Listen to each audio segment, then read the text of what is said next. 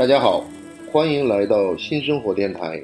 这是一档由荔枝播客独家制作播出的播客节目，每周更新两次，欢迎大家多订阅。所以我就想问到另外一个问题，就是关于这个直播带货的问题。嗯哼，对您作为这个彩妆的教父，嗯但是呢，你的卖货能力肯定是不如这个李佳琦的。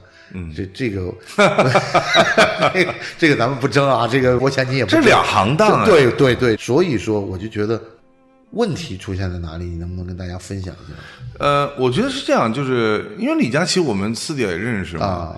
那佳琦，我觉得他很棒啊！我认识他，我就觉得他是不是因为是他在卖场的销售经验比你强？因为他之前就是专门的这个 BA 吧，对对就是卖这个对对产品的嘛。对，你要知道卖产品，就是咱们经常去百货店嘛，对有那种百货呃公司里面的那个最早的那种化妆品柜台，啊，就这种大家说啊，我我来介绍这个产品，怎么能让你买，这个是一个学问来的。这个跟技术没有关系，这个是完完全全的一种呃销售的一种态度、销售的技巧和销售的能力还有。他对客人的反应做出的判断。哦，当然当然，其实你看，就是现在卖货带货的几个，比如说像薇娅啊、李佳琦啊这我们私底下关系都不错啊，就是这大家也都认识。呃，我跟薇娅就更近一些，因为我由衷的，嗯我认为他们做那个工作真的，我说句良心话。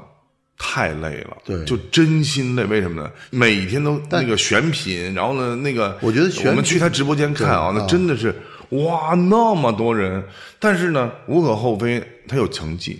这但是他不是一天养成的，他是长年累月的。因为我想你，我我想你这积累，我想你经历过这个购物频道的这个阶段吧？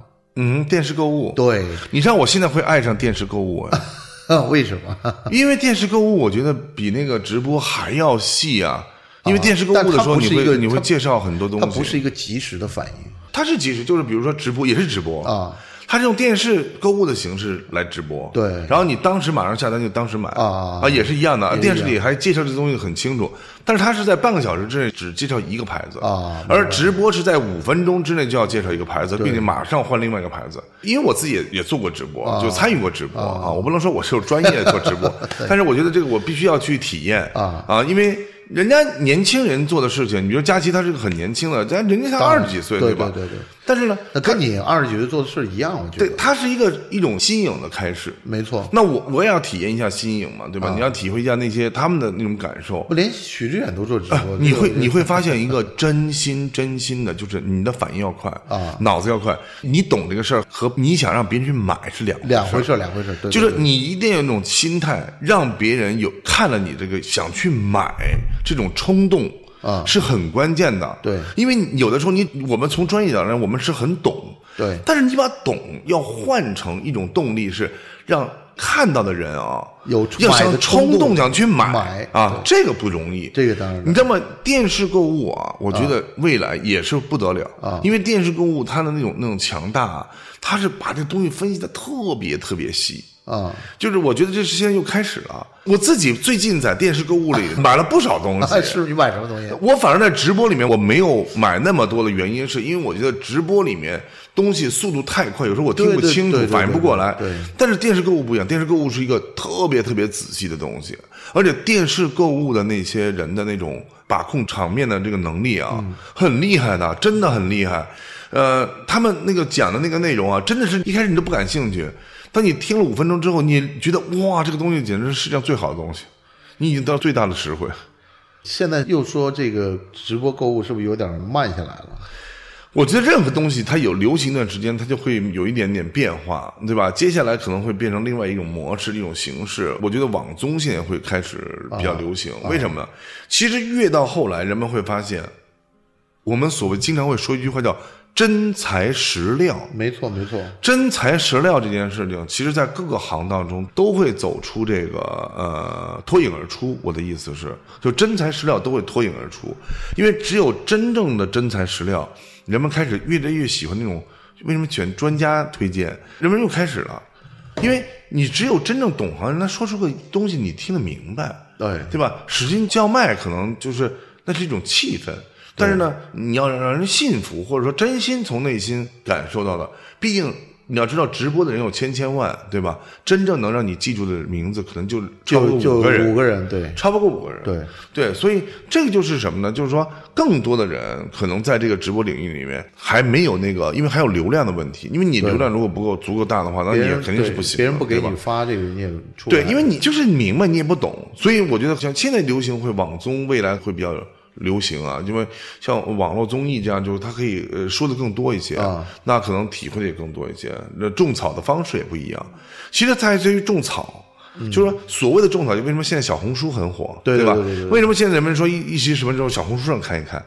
其实就是说，更多人的分享啊，你看看别人是怎么说这个地方的，你看别人怎么说这个产品的，别人说这个效果怎么样，这就是现在现在人们你的习惯就是，当你说一件东西的时候，马上拿起手机先去搜，先百度一下，先去搜，对对对搜完了以后，以前在那百度嘛，对现在就是什么小红书上有没有，对，淘宝上有没有？啊？那个淘宝上有没有 啊？比价啊，特别有趣。就现在人们的这种生活方式，因为就咱们整个中国的这个发展速度太快了，嗯人们呢原来就觉得好像说，嗯，同样一件商品，你在不同的平台上，它价钱就是不一样，那这个进货渠道不一样。这个供应链也不一样不，最后这个决定它的一个因素是跟价格是，当然了，人们买东西还价，你说的再好，这个价钱就是贵，你肯定是不动心。对这东西又好，价廉物美，然后又有一个非常棒的人在你面前给你介绍这东西，然后你会觉得心花怒放，但你就会掏钱买，人就会有一种冲动感，那这是正常的。那最后还是价格取胜。对啊，因为你价格上你还要低啊，所以现在就拼价格战啊。但是我个人觉得，过度的拼价格战，其实到未来，我觉得会让很多事情变形的。当然，就最后不是有一些水货或者假货？对，因为这会让人们把利益放到了完全的第一位。那你就说，有的时候冒牌的东西就开始多了。如果说什么所有东西都是真的，everything is real 啊，那你就 original 的，那那可以，对吧？但是那些东西是有成本的，它就是有门槛的，它是有门槛的，没错，你不可能说就这个东西这么好，这么便宜，对吧？那那人家白做嘛，就那个按照广东话说，就边有梗打的嘎来通街跳，就哪有这么大一蛤蟆满街跑的？不，我觉得这个的确是现在影响了很多人的这个生活方式，特别是也因为这个疫情的原因，大家变成很不出门了，要在上网上买东西了，所以电商的这个成长是非常快的。如果说你在网上可以下单，但是没有人给你送到家，你看马上没人买。对啊，但是你 因为现在就是你买，马上给你送到家，就像你买个东西一样，对吧？你说我现在想买个东西，我一下单，二十分钟、半个小时给你送到了，在同城的话，对那简直方便之极啊！原来你得出去买，你得找那个商店，现在你不需要啊，所以很多店也是疯了，对吧？现在只有吃饭的地方还行，为什么？餐厅你必须去吃啊！我！我之前是听到一个商城的这样的物业管理的人跟我讲，他讲的实际上他这个话呢，跟以前的这个所谓的互联网专家讲的是一样的。这样未来只有两个行业是必须亲自到店的，一个是这个餐饮，一个是美容对，美发。因为你做脸，你总得让别人帮你做，你总不能说让别人替你做，对吧？呃，这个你按照这个录像的方式，你自己做做不了。哎，做不出来，做不出来。对呀、这因为吃饭，人们说啊，我给我点外卖，但人还是一种群居动物，所以人们还是说你穿这么漂亮，你还要给人家看一看，对吧？对还要给人然后你还要去个平台，什么平台？你得去一个餐厅的就算一个平台，没错没错你人家说哇，这个人穿的真好看，哇，这个你这个这帮人真帅，你才能让别人看见，你坐家里谁看见啊？这个就我看上去好像是觉得这个是跟宅文化又是另外一个岔口了。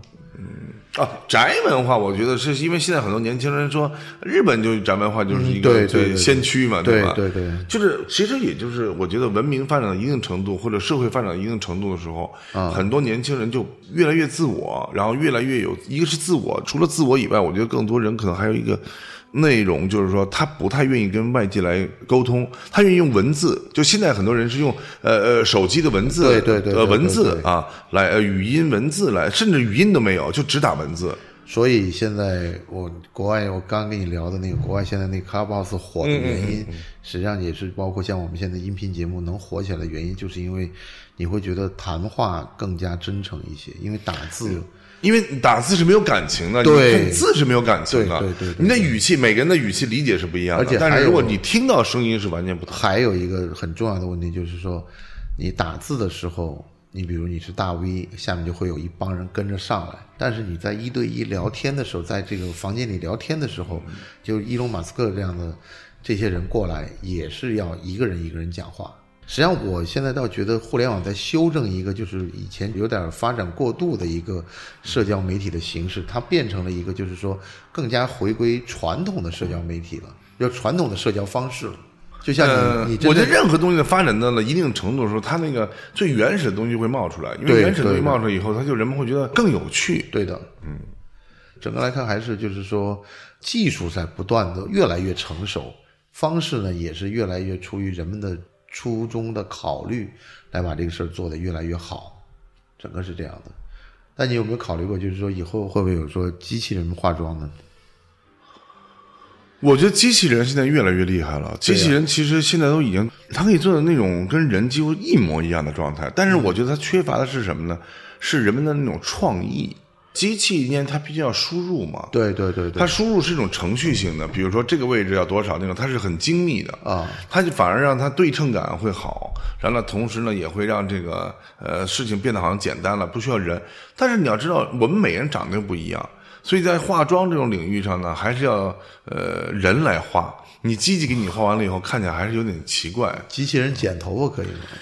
呃，我觉我觉得机器人剪头发这个时代呢，我觉得应该还有一段时间，比因因为人们的头也不一样啊。比机器人化妆更早一些，我要啊，头发这个东西，因为它还是离这个真正的脸还有一点点距离啊。啊，所以呢，我觉得还是可以有一个比例的算法，就是它可以用数学的哎，方式可以算出来。现在机器人做饭、机器人调酒，就这些东西，实际上它都，当然了，机器它是标准化的东西，对对对因为你比如做饭，创意你做饭，你比如说你放这个什么一勺盐啊，一勺糖啊，它是有标准的，几克几克，对吧？没错没错没错但是你做头不一样，你不能说减掉两厘米，因为两厘米对于每个人脑子的这个形状哈、又不一样。特别是亚洲人，我们亚洲人的那个头型啊，千奇百怪，什么都有，方脸的、圆脸的、小脸的，就是什么长相都有。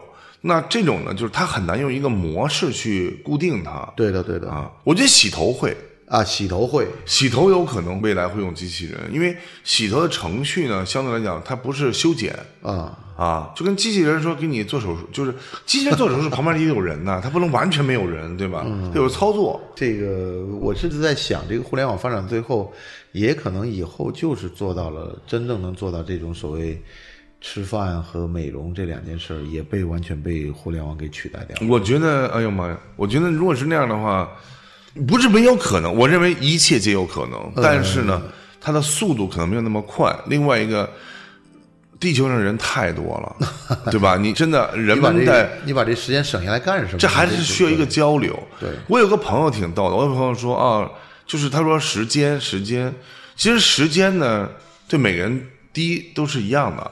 那第二呢，就是说人们说啊，我省时间要怎么样？你把所有时间都省下来的时候，那你要干嘛呢？其实你还是要想，你还要生活，你还是要生活，你就要想的对嘛，对对对对吧？你想要过什么样的生活？对对吧？那有的人就觉得，你到理发店，你到剪头发的地方，哎，你坐在那里，旁边坐另外一个人，然后你从镜子里的余光，你看到另外一个人，或者别人走过去的时候，哎，这个发型挺好看。你还是一种什么呀？还是一种就是群居的人们还有一种反应，对就就因为太多人在一起的时候，人们会有比较，所以才有羡慕啊，对对对，才有恨呐，对 对吧？是吧？哎，我怎么没长成这样？对？各种七宗罪都实际上是因为是有人在，如果人不在的话，这个就是没有如人。果所有东西都变成机器人的话，那我觉得其实你会缺少很多乐趣吧？对的对的，你不觉得现在孩子已经失去了很多乐趣了吗？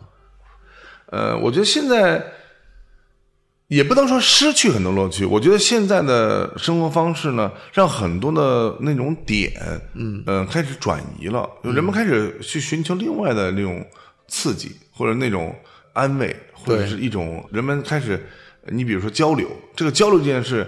你和机器人它也是可以交流的，对但是你和真正的一个人，因为他有感情嘛，你有眼神，然后面对面的时候，你有一个心灵上的东西。这个我觉得以后你可以可以做一个这个产品出来，这个就是跟人交流的产品。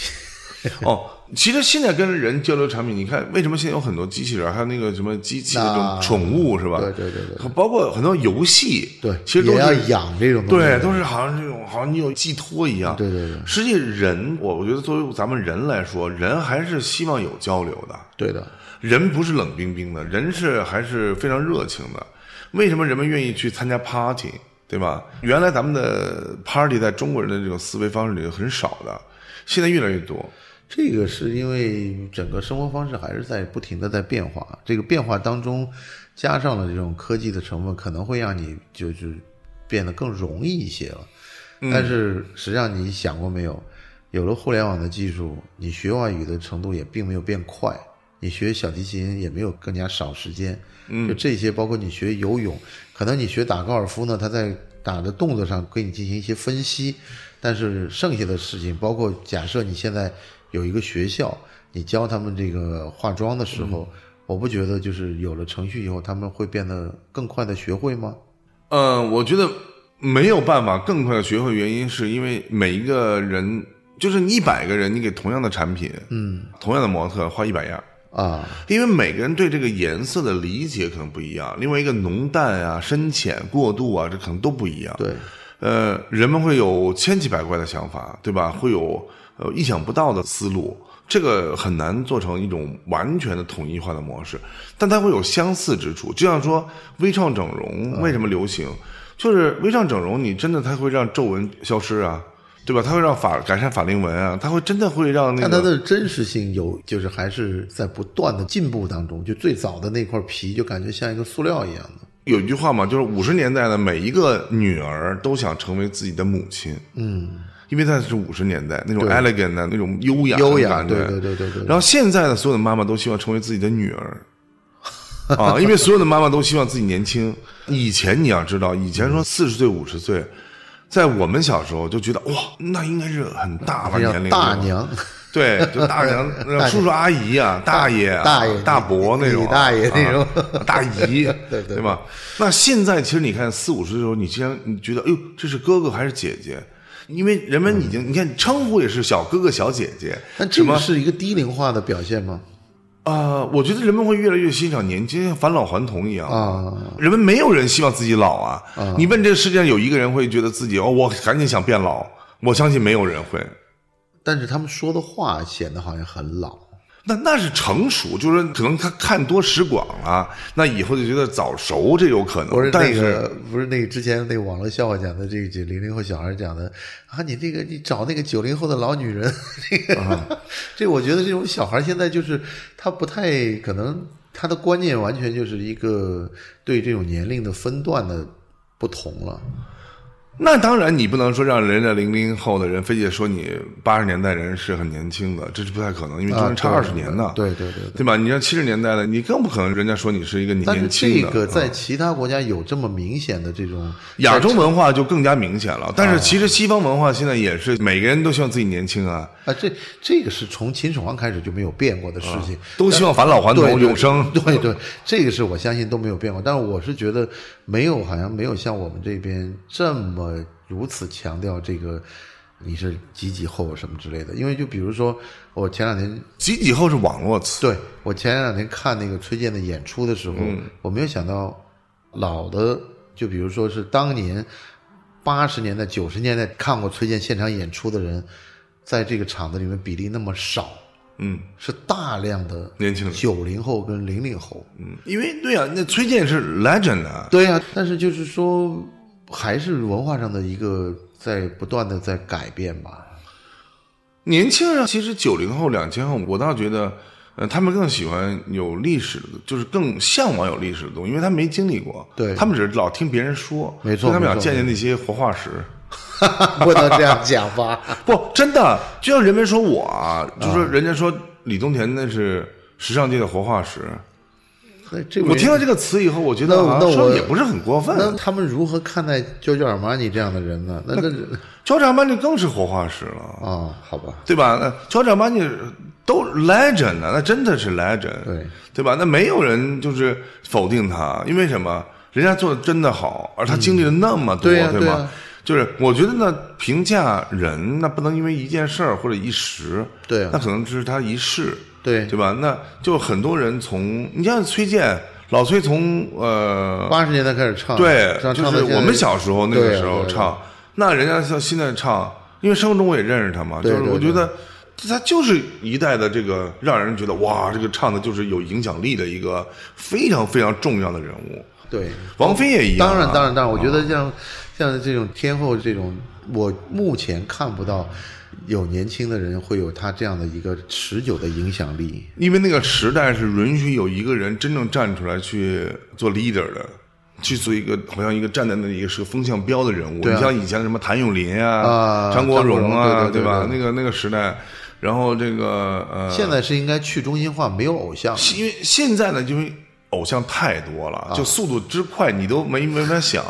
就前两年流行的那种小鲜肉，已经火的不行了哈，这两年完全没有消息，就变成五 G 火。然后哗哗哗就变成另外一帮人了啊！然后你根本反应不过来，又换了一波人。然后就是那个面孔嘛，因为现在这种科技手段，让很多人就是反正都是一个范儿的。啊，都是一个范儿出来的效果。对对对所以无论是视频也好，你是照片也好，就我们前两天有一个话题特别好玩儿啊，说我们前两天就是讲这个现在的女明星对就打扮嘛，说现在女明星打扮都希望打扮成那个就是。姐姐范儿的，都希望打扮成自己那种好像呃，就是很年轻，非常非常年轻，知性姐姐无无所谓你是哪个时候，啊都往一个范儿上打扮，都是清纯。啊，但是呢，社会上又流行的没有那么清纯了。那你这个社会上现在不流行那么你。说的这个社会，相对于是他说的是娱乐圈，整个娱乐圈子里，就亮相在电视上也好，在媒体曝光也好，啊都都希望希望什么呢？看起来这个人呢要年轻化，年轻化，对哎，非常年轻。然后社会的年轻呢，就是好像就你知道脸型要很像啊，对对对。但打扮上都特别的争奇斗艳，没错。而相反呢，在那个呃，我们那天开玩笑嘛，就说，嗯哎，就现在这些呃很多工作哈、变得好像就是模式化了。啊，就大家上来都是粘假睫毛，然后画眼线，然后画完了以后呢，这种同质化嘴要淡淡的，把个性就去掉了呀。嘴要淡淡的，然后皮肤要呃那个透亮，然后呢，就每个人都要好像说是呃所谓的皮肤的，那其实那都是滤镜。你看到的电视里面的画面都是滤镜光的原因，那就是很多人在底下说，哎，就是因为光好的话，那人自然就好看嘛，当然对吧当然当然？然后那。现在很多杂志啊、现在的很多杂志，你看那些版式排版啊，包括那个编辑的意图啊，包括那些，说实话啊，失去了以前那种杂志的那种质感。以前的很多杂志太美了，你现在回想看起来是啊，美轮美奂，就那些每一个每一个人都非常用功。现在他们好多记者都去做公众号去，对，因为现在什么呢？这个因为太多年轻人又没有领悟到那种精髓，嗯现在都是两三年就老编辑了啊以前都十几二十年才能叫老编辑啊。啊那那怎么比啊？那但反过来说。越是有经验的人，越是有能力的人，越是有太就是有有感觉的人，对，以后会成为真正的精英。为什么？因为他们是稀有的，太少了。但最后这个行业可能都没有了。那没办法，因为你很多东西都会被电脑取代啊。对啊因为你输入以后，电脑会给你无数的算法，对，对吧？那你原来是靠人呢，但是你要知道，靠真正人的那部分的时候啊，真正能必须依靠这个人能完成的，所以我那是精品。所以我觉得就是你化妆实际上给人一个特别大的东西，是机器或者是互联网代替不了的，就这种喜悦感，就或者这种由内向外真心的这种喜那悦感。原创，那是一种原创精神。这这种原创精神是别人不可能跟你一样的。对而而且呢，即便是学，他也是这个看猫画虎这样的。这原创的东西，因为它不是程序带来的，对原创的东西是那种激情，你有是一种创作激情瞬间的对，可能五分钟、十分钟的状态，就完全不一样。你看昨天我和那个谭盾对啊，和谭盾，呃，还有米秋我们在一起啊，就是呃，你像还有朗朗，那你说朗朗弹钢琴。那朗朗弹钢琴，你没有办法被那个机器人替代，因为对朗朗那种弹钢琴的那种方式，他是从内心发自内心的那种情绪，他才能体会到这个钢琴给你带来的这个声音给你带来的魅力，对吧？我刚刚那个看了于龙的那个视频嘛，他就说你必须要承认，朗朗这样的天才，就是你要天才的这个基础上再加苦练，但是你苦练是达不了天才的。对，那很多人说很用功那这件事不是两回，事用功跟这个没有关系。对因为你用功只是说什么，你可能会熟练，对啊，但是你要想创造，他必须这个 original 的这种从内心发自内心的这种表达，呃，这个不是一般人能做到的。做不了就是很多艺术家为什么说艺术家他那种艺术家有的时候会疯癫，会会没错会没错没错会有点那个 crazy 的那种像，但是他创造的东西就是别人做不了。这个就是区别艺术家对吧？你你你像谭盾的音乐，你你不是每个人都是谭盾的，对，对吧？你可以是那米丘设计的那些东西，他不是每个人都是米丘啊，嗯，对对对，这这个我们前两天刚跟米老师做完细节，是吧？忘了跟您汇报啊，了。对，因为我觉得，呃，真正你像陈曼也一样啊。啊对对我刚才想提这个啊，那陈曼，呃我当年看到陈曼的时候，那还是个学生，看到他，我们俩聊过天之后，我们俩工作了一次之后，我就跟陈曼说：“你不得了！”我说：“你将改变中国的摄影史。”真的，我对当时对摄影家协会，我对那个很多当时大红大紫的摄影师都说，拉着陈曼的手，我说：“这个女孩儿将改变中国的摄影史。”很多人说：“真的吗？冬天确改变了前两天那个徐峥过生日的时候，我啊碰到那个陈曼，我们俩还聊天，呃，我们俩算了算，哦，一晃，我们俩已经是认识十七年了。她从一个小女孩变成了两个孩子的妈，对对对对，啊，她已经完全，这完全，你这时间过得多快啊！我们还仿佛在昨天一起工作的状态啊，就是特别美好的一种瞬间。他帮你之拍了不少作品。哦，我们俩合作了太多年了。是的是的我们俩最近又要开始一个新的合作，就是做我这个新的一本作品集，因为我上一本作品集也是有他的那个。当然，你上次你那个拉页的那个就他很多很多很多。对的对的，很多。这个我们谈了这么长时间的这个互联网和这个你的美妆事业，我想我记得你还是一个美食爱好者。嗯，嗨，我觉得我没有你那么美食。说来老范，我我是这个是爱好，你是从经营的你角度看是都已经可以评论了，你不是你，我是说你从经营的角度来谈一下这些这么多年的心得。我觉得美食呢，就爱不爱吃啊，这个是很多人，有人就不爱吃，对他有人就爱吃，我就属于那爱吃的啊。但是呢，我呢，说实话，我不是那种品鉴型的啊。就有的人就是人家真的是品百家菜那种，我是好一口就一直吃那口。好多人都都逗着玩，就说就哎，冬田怎么老吃这个？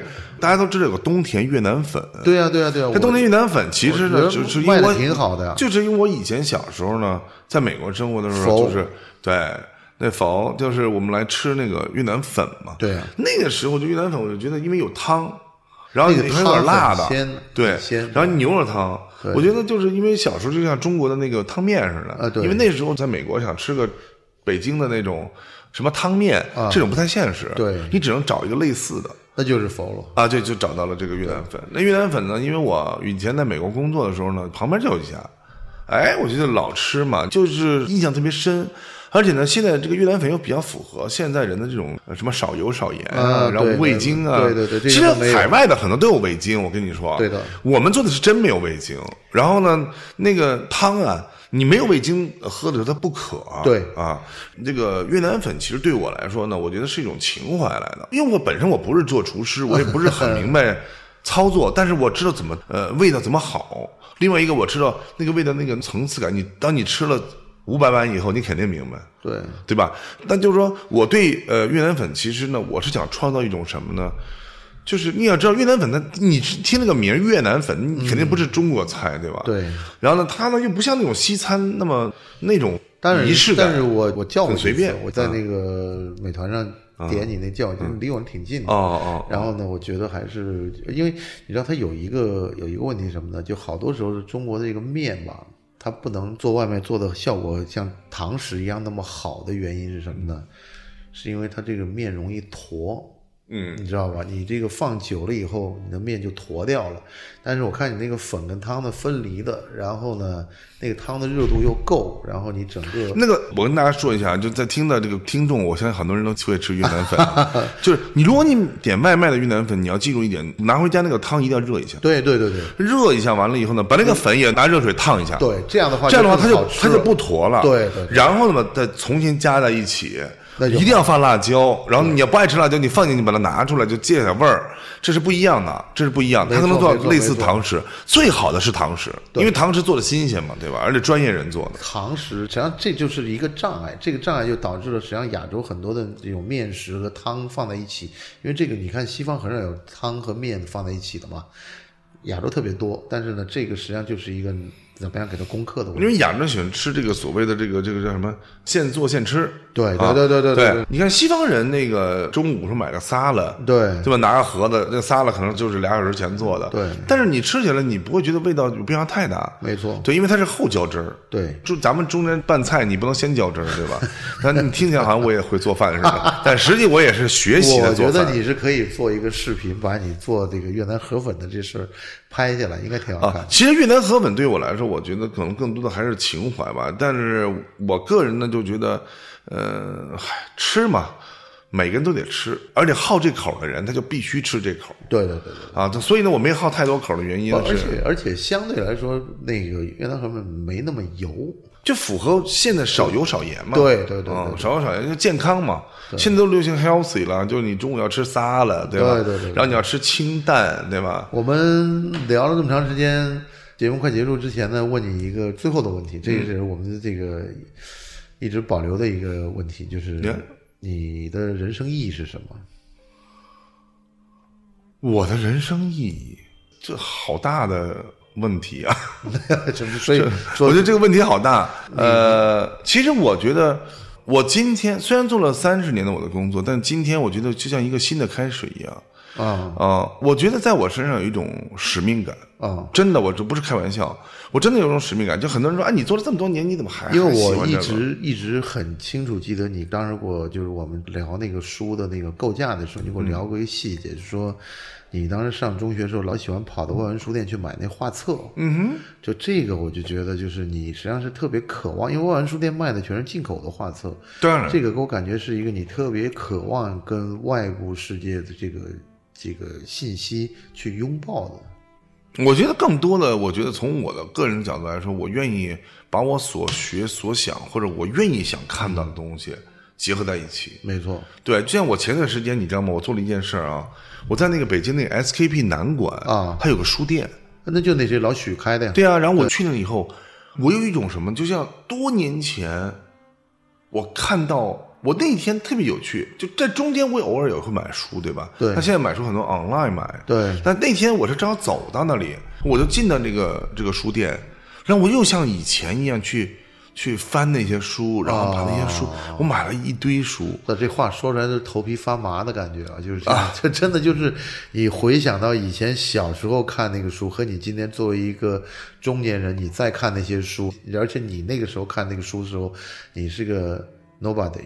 但是你现在在看这些书，你就他们中间的一员了，已经是。嗯但当当因为你自己已经出了好几本书了。对对对，就是我知道那种出书的那种感觉，因为我是自己来做的这个编辑，然后我自己来做的这些，包括印刷厂，我是站在印刷机边上去做这个书。第二本是我站在印刷机边上。啊，是吧？然后我我是我是有一种什么呢？我是有一种，呃，你知道有一种呃心态也特别有趣，啊，就是我最爱吃的东西是一个鸡蛋啊就咱们每个人都会吃鸡蛋对吧跟？袁世凯一样啊对 袁世凯一样我就特别喜欢吃鸡蛋，对。然后呢，我每次吃鸡蛋的时候，就每天啊，啊我每次吃鸡蛋的时候，就像我人生第一次吃鸡蛋一样。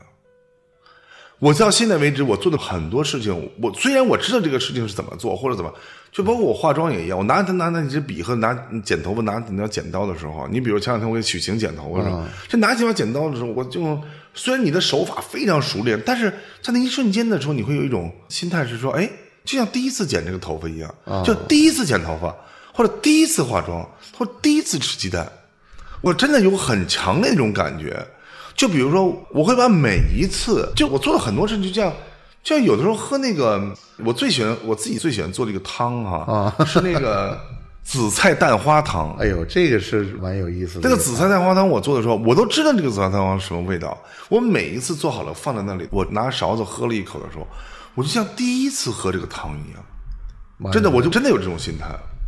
这个就是我们现在好像什么有一种说法叫什么“宛若初见啊，对对对对，这这比较好。那这就是我觉得你每一天的意义都不一样。”，就是对我对所有的事情，比如我看到一个东西一样，就是我会认为特别是一个呃，这个东西好像特别特别新，嗯，但实际这个东西我已经看了很多很多很多遍了。太好了，这种你永远抱着这种好奇心去做，我觉得你的人生意义是非常 棒的一个讲法。好，今天谢谢冬天来做节目，谢谢谢谢。OK，拜拜。